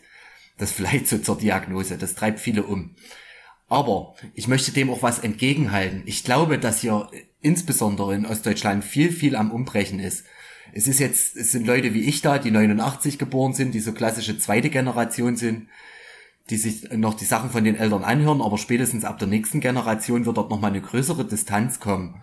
Und dort nehme ich auch ganz viele engagierte Jugendliche beispielsweise im Bereich Ökologie wahr und auch viele geschichtsinteressierte äh, Jugendliche, Jugendliche, die sich für eine Gesellschaft, die sich Egalität tatsächlich auf die Fahne schreibt, eintreten. Und das finde ich eine sehr, sehr gute Entwicklung und ich glaube, da steht der Osten den Westen nicht wirklich in was nach. Also ich habe eher Hoffnung für die zukünftigen Generationen und auf die müssen wir auch wirken. Erst jetzt recht, erst jetzt recht, jetzt erst recht, weil äh, die Zeitzeuginnen mittlerweile leider uns verlassen und äh, es eigentlich unser Auftrag ist, und das sehe ich auch als meinen Auftrag, Geschichte erlebbar zu machen und, und zu sagen, die sind weg, aber ihre Worte bestehen weiter. Und ich war selber, vielleicht das als Abschluss, äh, vor über zehn Jahren haben wir ein Konzert mit Esther Bejarano in einer, in einer kleinen Kirche in einer ostdeutschen Provinzstadt organisiert. Und die Polizei hat sich für notwendig erachtet, auf unsere Hinweise einzugehen, dass dieses Konzert gestört werden könnte. Und so haben wir halt selber mit fünf Leuten einfach einen Saalschutz gestellt. Also haben auch irgendwie das Recht so diffus in eigene Hände genommen. Und äh, es war trotzdem aus glaube ich, einem ganz anderen, einem höheren Anspruch heraus. Und es war für mich ein Erlebnis, dass Esther Becherano dort zu uns hinkam, uns die Hand gegeben hat und gesagt hat, es ist gut, dass ihr hier seid. Und heute steht der Satz von ihr, wer gegen Nazis kämpft, kann sich nicht auf den Staat verlassen, äh, auf einem Aufkleber und die jungen Leute aus unserem Verein kleben den Aufkleber hier an Straßenschilder, auch wenn das die Stadt vielleicht nicht so gerne sieht. Aber ich, das empfinde ich eigentlich als ein sehr gutes Zeichen, dass man eben insbesondere eine antifaschistische Haltung eben nicht vom Staat bekommt, sondern dass man um die selber streiten muss und auch wachsam bleiben muss. Ich möchte gerne noch, äh, Eberhard, äh, auf den Themenschwerpunkt äh, oder Motto, ich glaube Themenschwerpunkt ist besser, des Erinnerungstages kommen. Ähm, die letzten Ausgaben hatten immer so einen Schwerpunkt. War das von Anfang an immer schon so, dass ihr ein Thema herausgenommen habt oder ist das später hinzugekommen? Also die große Aufmerksamkeit lag natürlich auf der Shoah, auf dem Holocaust und den Menschen, die dort aufgrund ihres Glaubens ermordet wurden. Und es lag auf der Schwerpunkt das Auge auf die Menschen, die sich im Widerstand gegen dieses Verbrechen gestellt haben, ob das nun in als Individualisten waren, als Kriegsdienstverweigerer oder als politische Akteure in SPD und Gewerkschaft oder auch im Widerstand wie die Weiße Rose. Da lag der Schwerpunkt darauf. Und, ähm, da, dieser Schwerpunkt ist auch weiterhin so. Aber wir haben auch verstanden und, ist, und wir haben, oder ich hatte auch Kontakt zu Menschen der Sinti und Roma, ganz früh auch über die Versöhnungskirche, auch über Dachau, von deren Leid. Und dann war das einfach äh, klar, dass dieser Völkermord auch in das öffentliche Bewusstsein der Bundesrepublik Deutschland 2019 hineingebracht werden muss und der Fußball auch. Und es ist für mich unvergessen, dass beispielsweise der Vorsitzende des Zentralrats der Deutschen Sinti und Roma, Romani Rose, zusammen mit Malu Dreyer, der, Prä der äh, Präsident von Rheinland-Pfalz, und äh, Stefan Hoffmann, Präsident von Mainz, gemeinsam äh, bei dem Spiel gegen FC Bayern, wenn ich mich richtig erinnern kann, im Stadion die Botschaft des Nie Wieders verlesen haben und äh, dazu Worte gefunden haben. Eine großartige Geschichte und das wurde aufgegriffen. Ähm, in Bremen, in Berlin, in Köln, dieser Gedanke und äh, hat das, die, die, der Wunsch äh, von äh, Romani Rose und ähm, den Sinti und Romas, nämlich sie auch als demokratische Bürger und Bürgerinnen äh, wahrzunehmen und mit ihnen zusammen für die Wohlfahrt des Gemeinwesens äh, zu streiten und sich einzusetzen, einen großen Schub und eine große Solidarität. Also wir haben unglaublich, wir, die nicht Sinti und Roma, haben unglaublich viel bekommen und gelernt. Und das war der Anfang äh, zu sagen, lasst uns schauen nach Gruppen, die im Nationalsozialismus aufgrund ihres So-Seins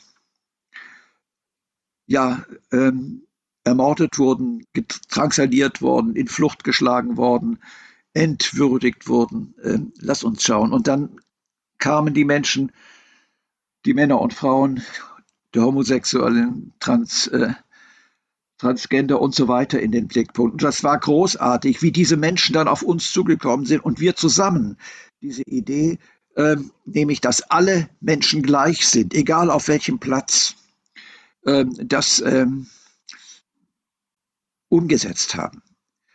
Äh, und ähm, da hat uns auch diese, dieses Friedenszeichen, dieses Friedenszeichen des Regensbogens, das hat uns getragen.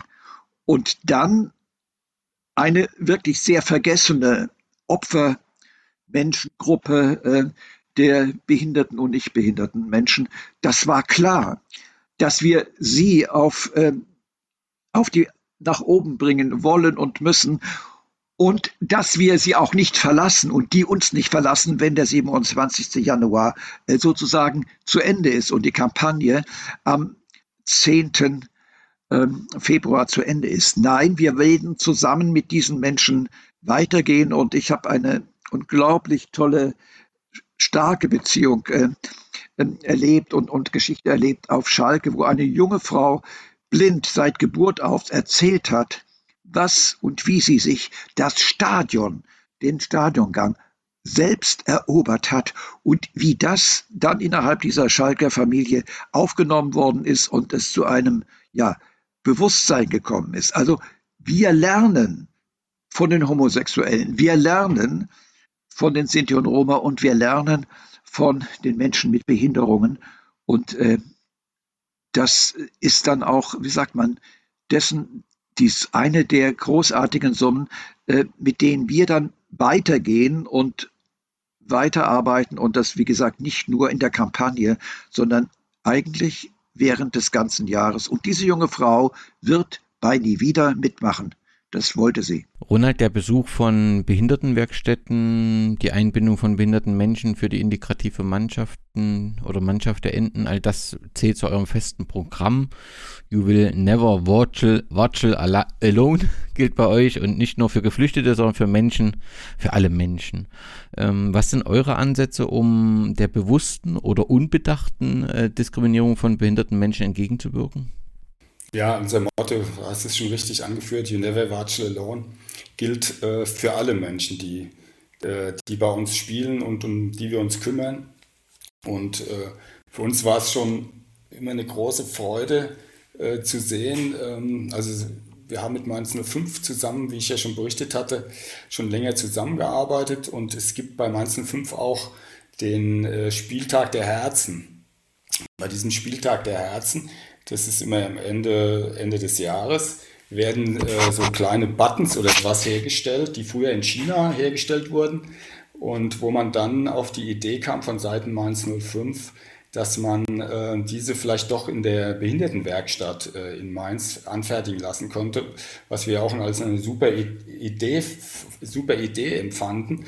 Und äh, unsere Idee, die dazu kam, war einfach, dass wir mit unseren äh, Menschen, äh, geflüchteten Menschen, dort mithelfen in der, in dem äh, in Betrieb, so nennt sich die Firma bei uns, in Betrieb, das ist eine Behindertenwerkstatt, dass wir dort mit unseren, äh, unseren Menschen aus Syrien, Afghanistan und wo immer sie auch herkommen, mithelfen. Und ähm, das war ein so ein tolles äh, Zusammenkommen. Die, äh, von beiden Seiten, von beiden Seiten hat man gesehen, welche Freude und, und welche Offenheit da kam. Und ähm, gleichzeitig haben wir, nachdem man dort zwei Tage gearbeitet hat, auch mit den Menschen dann Fußball gespielt vor Ort und das hat wunderbar funktioniert und hat dazu geführt, dass echte Freundschaften entstanden sind und einige dieser äh, Menschen mit Behinderung auch jetzt mittlerweile bei uns mit im Verein Fußball spielen und so eine richtige äh, Partnerschaft entstanden ist. Das ist auch das, was ich vorhin sagte. Man muss einfach äh, versuchen, als Verein in Kontakt zu treten mit, mit diesen Organisationen und das ist dann ein äh, Gewinn auf beiden Seiten. Also nicht nur der Gewinn für uns, sondern umgedreht halt auch. Und das gilt, gilt für jüdische Vereine, es gilt für die homosexuellen Gruppierungen. Wir haben ja wunderbare Kontakte geknüpft und, und akzeptieren, respektieren uns schon vorher, aber das ist noch gestärkt worden. Und wir setzen uns gemeinsam gegen alle ähm, Arten von Diskriminierung, und Rassismus ein und äh, das funktioniert, wenn man in Kontakt tritt mit Menschen. Konrad, nun ist ja gerade, wenn man das Thema betrachtet, ähm, gerade der Fußballplatz auch Platz für ähm, Beschimpfungen aller Art und äh, vielleicht ist es oftmals auch unbedacht oder ich habe es einfach nur gehört und verwende es auch, aber trotzdem sind natürlich solche Redewendungen wie du Krüppel, Spasti, Mongo oder die Frage, bist du behindert oder was regelmäßig auf den Plätzen äh, wahrzunehmen. Es ist offensichtlich, dass das Beleidigungen sind, die verletzen und äh, Diskriminierung und die aus dem Sprachgebrauch verschwinden sollten. Und da wären ja gerade die Verbände prädestiniert, auch auf sowas hinzuwirken. Doch es scheint ja an eurem Beispiel auch eine sehr aus der Zeit gefallene Definition von fußballtypischen Beleidigungen zu geben. Äh, Zumindest äh, deutet das ja ein Urteil an, was ihr im Nachgang eines Spiels beim SV Nauenhof äh, bekommen habt. Ist es zutreffend, dass da argumentiert wurde, ähm, bist du schwul oder was wäre Fußball typisch als Reaktion auf eine enge Deckung und wurde damit eben nicht bestraft. Ist das so korrekt? Ja, also das ist ein großes Problem, die Wahrnehmung von Diskriminierung und Diskriminierungsformen. Also zum Glück hat jetzt der DFB beispielsweise die äh, Arbeitsdefinition einer jüdischen Organisation angenommen, um endlich mal eine Grundlage zu haben. Aber wir erleben das immer wieder, dass eben eine Hierarchisierung zwischen Diskriminierungsformen stattfindet. Das haben wir auch auf großer Ebene erlebt. Vielleicht erinnern sich einige der Hörerinnen und Hörer noch an den Fall äh, von Gerald Asamoah gegen Jens Lehmann in dem Fall als äh, erst die, der Vorwurf im Raum stand, er hätte ihn schwarze Sau genannt und als er dann sagte eben, dass er noch schwule Sau gesagt hätte, wurde diese Strafe von sechs auf drei Spiele, glaube ich, reduziert, war damals die Geschichte. Wir haben ähnliche Geschichten zu erzählen, der Vorfall in Naunhof ist korrekt. Wir lassen sowas aber eben auch, insbesondere wenn es von der Sportgerichtsbarkeit kommt, nicht im Raum stehen, sondern gehen das immer wieder an äh, drohen auch, das muss man ganz klar so sagen, das öffentlich zu machen, aber wollen da natürlich eher einen Austausch und auch irgendwie eine Einsicht erreichen. Ähm, das geht aber streckenweise äh, auch ins Bizarre teilweise. Ne? Also das geht so weit, dass unser Spieler antisemitisch beleidigt wird und dann ernsthaft wir zum zweiten Mal vom damaligen Sportrichter aufgefordert werden, doch darzulegen, ob denn dieser Spieler tatsächlich jüdischen Glaubens sei oder jüdischer Abstammung sei. Also nicht mal für sowas war man sich da irgendwie zu blöd. Und da muss man dann eben da sagen, also eigentlich ist das so grenzwertig, ich möchte schreien, aber äh, es ist auch faktisch falsch und ihr müsst diese Hierarchisierung von Diskriminierungsformen einfach beilegen. Ihr müsst sehen, wenn sowas ausgesprochen wird, dann ist es vollkommen egal, ob der Adressat tatsächlich das ist, was er dort sein soll, in beleidigender Art und Weise. Und es ist auch immer schlimm, wenn sowas überhaupt fällt. Also es ist egal, welche Diskriminierungsform dort berührt wird. Da können wir maximal noch über die Härte reden. Ja, letzte Runde. Also wir richten uns ja schwerpunktmäßig, äh, haben wir einen Großteil der HörerInnen im Amateurfußball. Äh, und dort gibt es den einen oder anderen Verein, der vielleicht mit der mit dem Tag noch nicht so in Berührung kam, aus, auch aus den genannten Gründen von Konrad, vielleicht auch terminlich nicht so gepasst hat. Wenn sich jetzt der ein oder andere, äh, die ein oder andere Vereinsvorsitzende oder der ein oder andere Vereinsvorsitzende den Podcast hört und, und, und sagt, Mensch, überleg mal, wie könnte ich das entsprechend umsetzen? Und äh, lassen wir es mal ein Verein sein, sagen wir mal in einem durchaus herausfordernden Umfeld. Konrad, was für Tipps hättest du an, an diejenigen, ähm, die sich damit jetzt beschäftigen und sagen, wie könnte ich das äh, umsetzen und wie könnte ich versuchen, den Verein und mein Umfeld mitzunehmen? Ja, also das Wichtigste ist auf jeden Fall immer, wenn man ein Thema präsent machen will, dass man Unterstützerinnen findet. Unterstützerinnen findet man nicht nur auf dem Platz, die findet man auch neben Platz, am Bierstand, in einem lockeren Gespräch. Oftmals sind irgendwelche Vereine oder auch engagierte Einzelpersonen dann noch im Umfeld, die man mit einbinden kann. Man kann sich an andere zivilgesellschaftliche Träger, auch beispielsweise christliche Kirchen, andere Religionsgemeinschaften anlehnen und dort Unterstützende finden. Man muss auf jeden Fall den Fußballverband sehen und gucken, mit wem man dort agieren kann. Auch wir haben lange geglaubt, dass wir nichts erreichen können und haben dann trotzdem in den Reihen des Verbandes fitte Leute, die auch sich eine emanzipatorische Politik auf die Fahne geschrieben haben, erreicht und stehen mit denen nach wie vor im Kontakt. Und dann ist es auch immer wieder wichtig, glaube ich, mal wegzufahren. In solche kleinen Nester wie zum Beispiel hier bei uns in, in Leipzig-Konnewitz zu fahren und, und, und ein bisschen sich auf der Insel vielleicht mal auszuruhen und zu sehen, dass man nicht alleine ist. Und das führt mich eigentlich auch zum letzten Punkt. Man darf auf jeden Fall nicht den Mut verlieren. Man muss konsequent bleiben und man muss lange dranbleiben, wenn man was verändern will. Und wenn man eine gute Idee hat oder für Menschenfreundlichkeit, für eine tolerante Atmosphäre überall kämpft, dann ähm, kann man da eigentlich nicht viel verkehrt machen. Ronald, kannst du dem noch was hinzufügen oder war das allumfassend, was Konrad äh, dort angesprochen hat? Er hat schon wesentliche Punkte gebracht. Ich äh, füge noch hinzu, dass wenn jemand schon so weit ist, dass er es machen will, da sind wir schon mal dankbar darüber, dass es schon mal jemand gibt, der sich überhaupt mit, diesen, mit dieser Überlegung trägt. Ja, das ist schon mal der erste Schritt.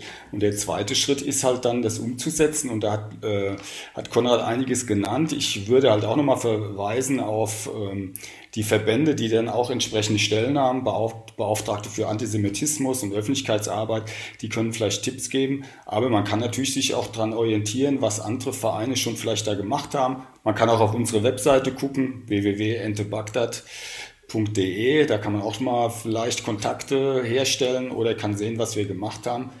Und es muss halt auch nicht immer nur Fußball sein, weil das Argument häufig kommt von den Amateurvereinen, ja, im Winter kann man ja nicht Fußball spielen, es, es findet kein, kein Spielbetrieb statt. Das ist, es mag wohl stimmen, aber man kann ja dennoch auch was anderes machen, indem man halt Veranstaltungen ohne Fußball, vielleicht mit dem Thema Fußball, aber vielleicht Vorträge, die sich mit Fußball befassen, in, in der Zeit des, äh, der, der Nazis oder zu äh, anderen Themen, Schwerpunktthemen, die wir schon genannt hatten, und Ausstellungen zeigen. Also das geht alles. Man muss nur diesen Willen haben. Und wenn man den Willen hat, dann gibt es auch Möglichkeiten und Wege, das umzusetzen. Also deswegen bin ich der guten Mutes, dass, dass sich das auch in den nächsten Jahren verstärken wird. Man braucht halt nur mehr. Und wenn man dann mehr Vereine hat, wird es vielleicht auch zu so einem Automatismus oder so einem Multiplikatoreffekt, der andere Vereine auch noch mitreißt. Aber da müssen die ersten, ja, die ersten müssen erstmal starten. Und da, daran müssen wir arbeiten. Eberhard, gibt es aus deiner äh, Sicht und mit deinen Erfahrungen noch was dazu hinzuzufügen? Ich habe mir so, so, wenn ähm, Konrad und ähm, Ronald gesprochen haben, so wir sind mir so Bilder gekommen und ähm, Bilder der der Hoffnung. Und zwar beim Julius Hirsch Preis 2015 und 2016 haben sich ganz viele Amateurvereine beworben. Überraschend viele. Zwei Drittel waren das, manchmal sogar bei einem, einem Jahrgang sogar drei Viertel. Mit was haben sie sich beworben? Sie haben sich mit ihrem Flüchtlingsprojekt beworben. Sie haben gesagt, wenn wir das machen, dann ist das im Sinne von Julius Hirsch und von diesem Preis. Richtig.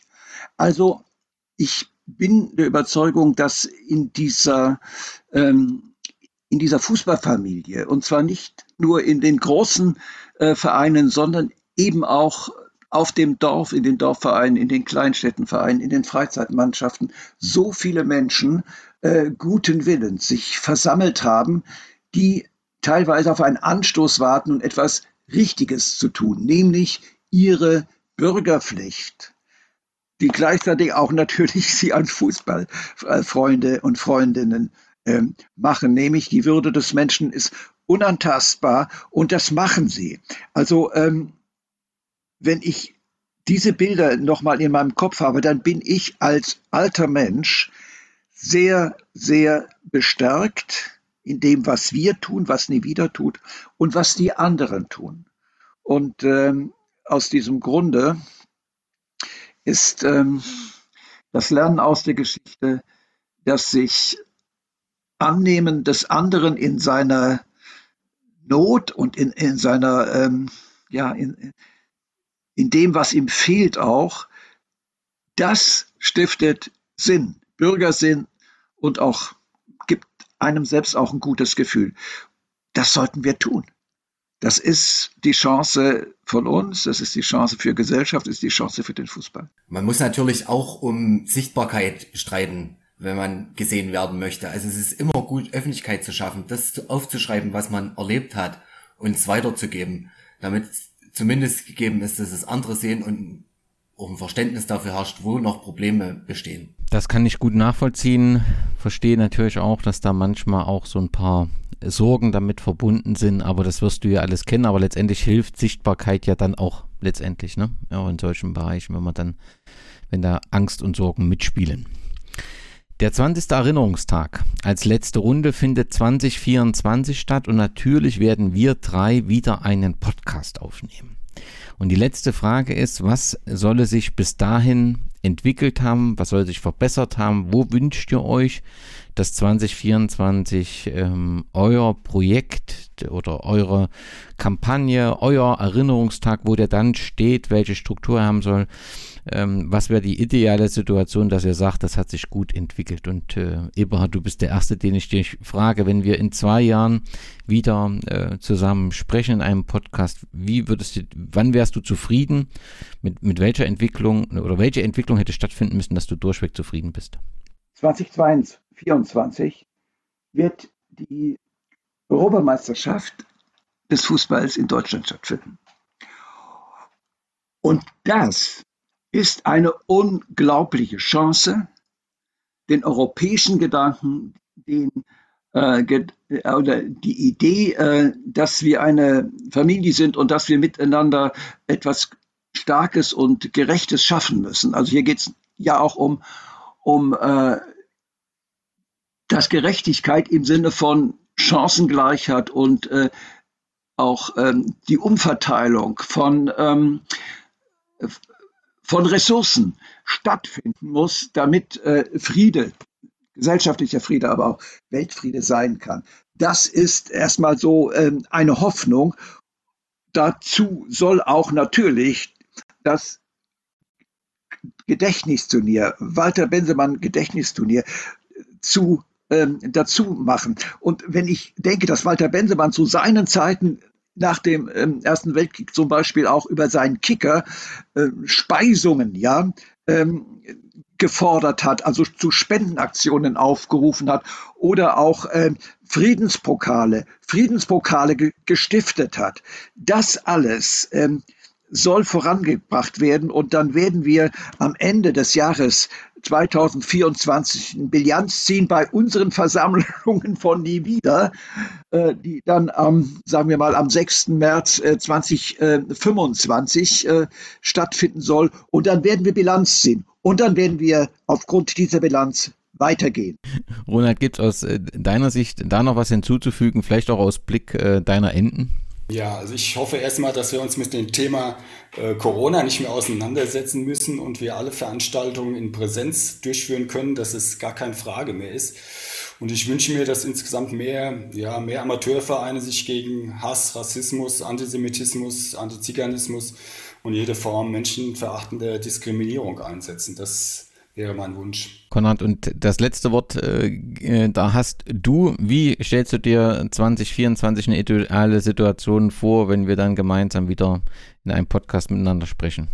Also ich mache es ganz kurz und bisschen praxisbezogener. Ich wünsche mir, dass wir intern noch ein bisschen handlungsfähigere Struktur entwickeln, dass wir das mit den Landes- und Verbandsverantwortlichen auf die Reihe kriegen, damit zumindest auch der letzte Verein in der hintersten Provinz zumindest mal das Nie-Wieder-Logo gesehen hat und gesagt bekommen hat, es besteht die Möglichkeit an dem Tag und auch an jedem anderen Tag im Jahr was für eine lebendige Erinnerungskultur zu tun. Darüber hinaus möchte ich auf jeden Fall in meinem Bündnis speziell auch viel mehr Diversität. Ich möchte äh, mehr Frauen, mehr Beeinträchtigte, mehr Minderheiten im weitesten Sinne. Auch heute waren wir leider wieder nur ja, für Männer. Ja, ich weiß. Und darüber hinaus hoffe ich, dass wir alle einfach aktiv bleiben und dass sich ein paar Leute ermutigt fühlen, vielleicht auch was zu machen. Dafür braucht's nur einen Kopf und manchmal noch eine Hand. Die äh, findet man bei nie wieder auf jeden Fall.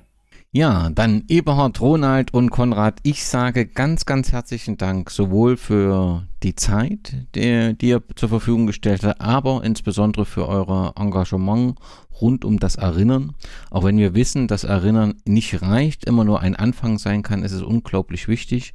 Und ähm, mit wieder habt ihr ein, äh, eine Kampagne geschaffen, ähm, ja, die nachhaltig Eindruck ähm, hinterlässt und äh, da gilt äh, der Respekt. Vielen Dank, dass ihr das erklärt habt, eure Sichtweise erklärt habt und an alle Hörerinnen, die offene Fragen haben, darf ich die Internetseite unter niewieder.info empfehlen. Dort sind auch die Kontaktdaten da und äh, eure Fragen werden beantwortet und die Materialien stehen sowohl auf der Internetseite der Kampagne zur Verfügung als auch bei euren Fußballverbänden. Euch drei ganz herzlichen Dank und weiterhin viel Erfolg. Shalom. Dankeschön. Danke.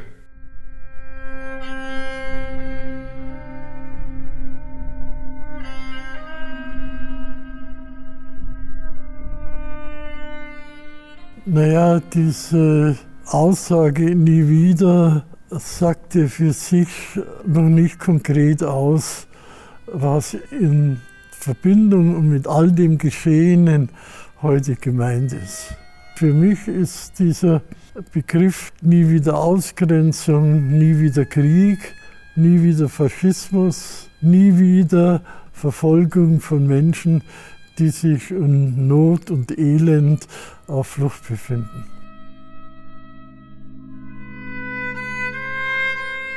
Es ist ja nicht die Frage, ob wir uns erinnern wollen, sondern ich sage, wir müssen uns erinnern.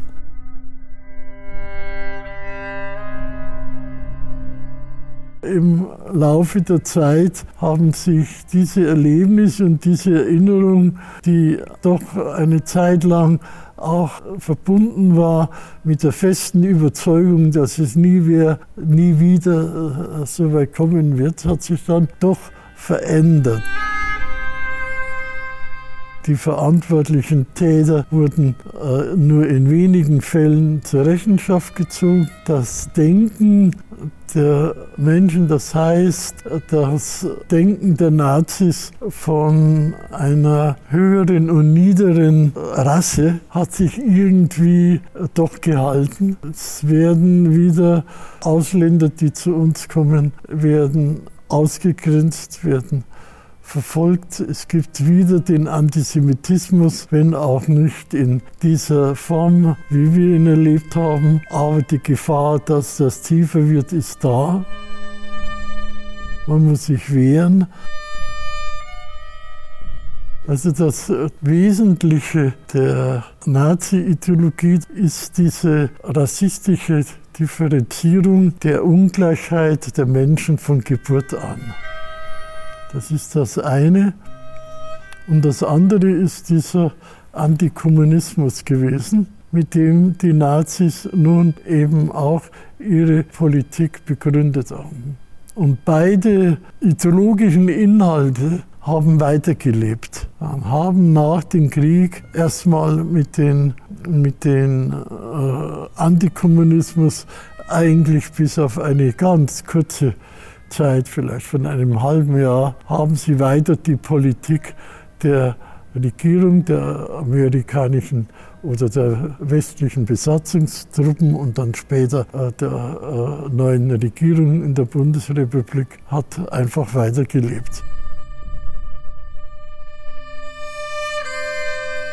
Und heute kommt eben noch dazu, dass dieser deutschnationale Egoismus, nenne es, ja, wir sind die Besseren. Wir sind die Stärkeren. Ja, wir lassen uns das Leben, das schöne Leben, das wir haben, nicht nehmen, was uns gar niemand nehmen will. Ja, aber äh, es wird so gesagt, das sind die, die äh, Momente, die, die in den Köpfen sind.